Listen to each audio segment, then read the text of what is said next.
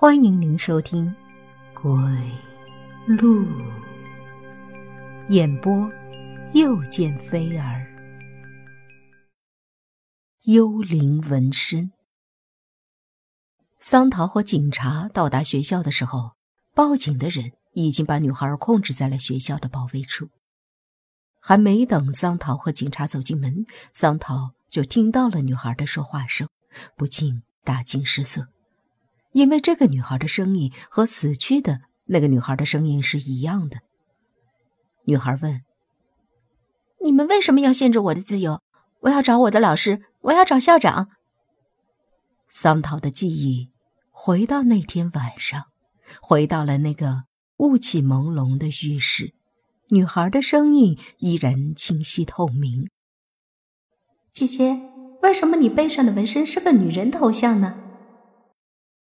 不像这个纹身给人的感觉很奇怪，令人看了有点害怕。女孩的声音始终在桑桃的大脑里回旋着。突然，他想到了女孩的又一句话，吓得他脊背直冒冷汗。有点像女鬼。他和警察走了进去，他看到女孩背对着他站在窗前，双手抱肩。女孩上身穿着吊带衫，她背上的纹身一览无余的呈现在众人面前。桑桃惊呆了，那纹身居然和自己的背上的一模一样，那个长发女人头像。女人的半个身上还布满了条纹。这时，女孩听到屋里有人进来，突然转过身。桑桃看到女孩脸的时候，啊的大叫了一声：“啊，怎么会是她？”桑桃瞪圆眼睛看着那个戴着有色眼镜的女孩，她就是两年前桑桃在纹身店碰到的那个匆匆离去的女孩。后来，警察问了女孩一些问题。女孩刚开始坐在那里很安静，过了一会儿，她的身体突然扭动起来，双手吃力地向身后的纹身抓挠，脸上的表情很痛苦。桑桃问那女孩：“你怎么了？”“我痒，我痒。”女孩拼命地抓挠她的后背，她不仅抓后背，还抓自己的肚子、腰。还有腿，抓挠了好长时间，他才渐渐停了下来。此时他已满头大汗。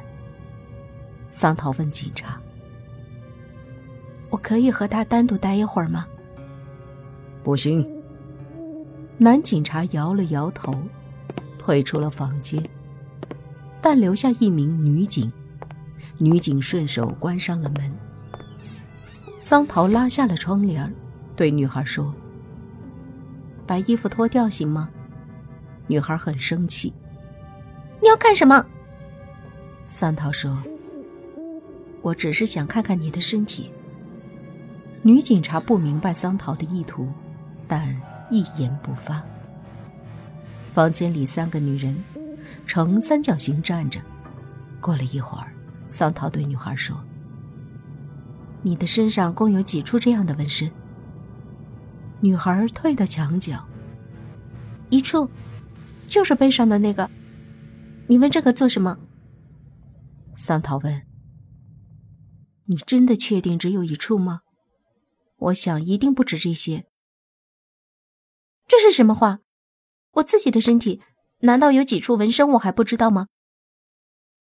那好，如果你不想成为第二个被害的女孩，请你脱下衣服让我看一下。桑桃拿出了手中被害女孩尸体的照片，女孩被镇住了。她说：“好吧。”之后，女孩开始脱衣服，一件一件的脱，最后她脱了身上所有的衣服。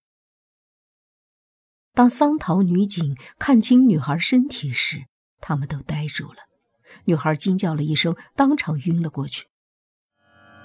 女孩的身上布满了女人头像纹身，桑桃简单的查了一下，共有七处。女孩苏醒后不停的哭，她说身上的七处纹身中的六处根本就不是纹上去的。桑桃问她：“不是纹上去的？”女孩说：“是的，昨天晚上我身上还没有这么些纹身，怎么一夜间就会变得这么多？”桑桃问他：“这两天你都去哪儿了？”女孩说：“我哪儿也没去，除了上学就是在寝室里睡觉，连图书馆都没有去过。”桑桃又问道：“有人摸过你的身体吗？在你没有穿衣服的时候，比如说你的室友？”女孩不住的摇头。桑桃自言自语地说：“好像是一种传染，难道这种纹身会传染吗？”你是说这种纹身是一种细菌？男警察走了进来，这时门外突然响起了急促的敲门声。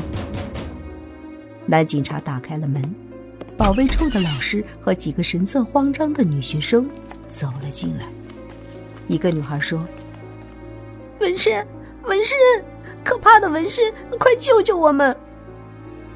男警察问道：“发生了什么事？慢慢说。”一个高个子女孩伸出手臂给警察看：“我们身上都有纹身，就是这种带有女人头像的纹身。”她的手臂上果然刺有一个女人头像纹身，和桑桃的一模一样。女孩满头大汗地说：“除了手臂，我的后背上也有这种纹身。”另一个女孩都已经哭了出来：“我身上也有，不止一块。”警察问他们：“这些纹身是什么时候发现的？”“今天早晨，而且我们寝室的一个女孩还失踪了。”“失踪了？什么时候？”“不知道。”这是我们在他的床上发现的。一个女孩打开了一个小纸包，里面是一团黄色的毛。警察问道：“这是什么？”不知道，好像是猫身上的毛，但却比猫身上的硬。也许是其他动物身上的。女孩以前养宠物吗？她带宠物来过寝室吗？女孩们摇摇头。警察又问桑桃：“桑桃，你还记得那个纹身店吗？带我们去一下。”“好的。”桑桃说道。“我们也去。”那几个女孩也说道。桑桃和几个警察刚走出保卫处所在大楼的门，就看到远处的学校绿地中围了一群人。桑桃有种不祥的预感，他拼命的跑了过去，拨开人群，看到一个赤裸后背的女孩趴在草地上，女孩的背上满是划痕，血迹斑斑。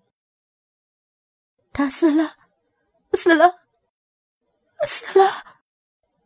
站在桑桃旁边的有七个纹身的女孩，木木的说。他双手开始胡乱着抓着后背，痛苦的尖叫道：“好痒啊！”谁也没有想到，又有一个人死了。警察拉起了警戒线。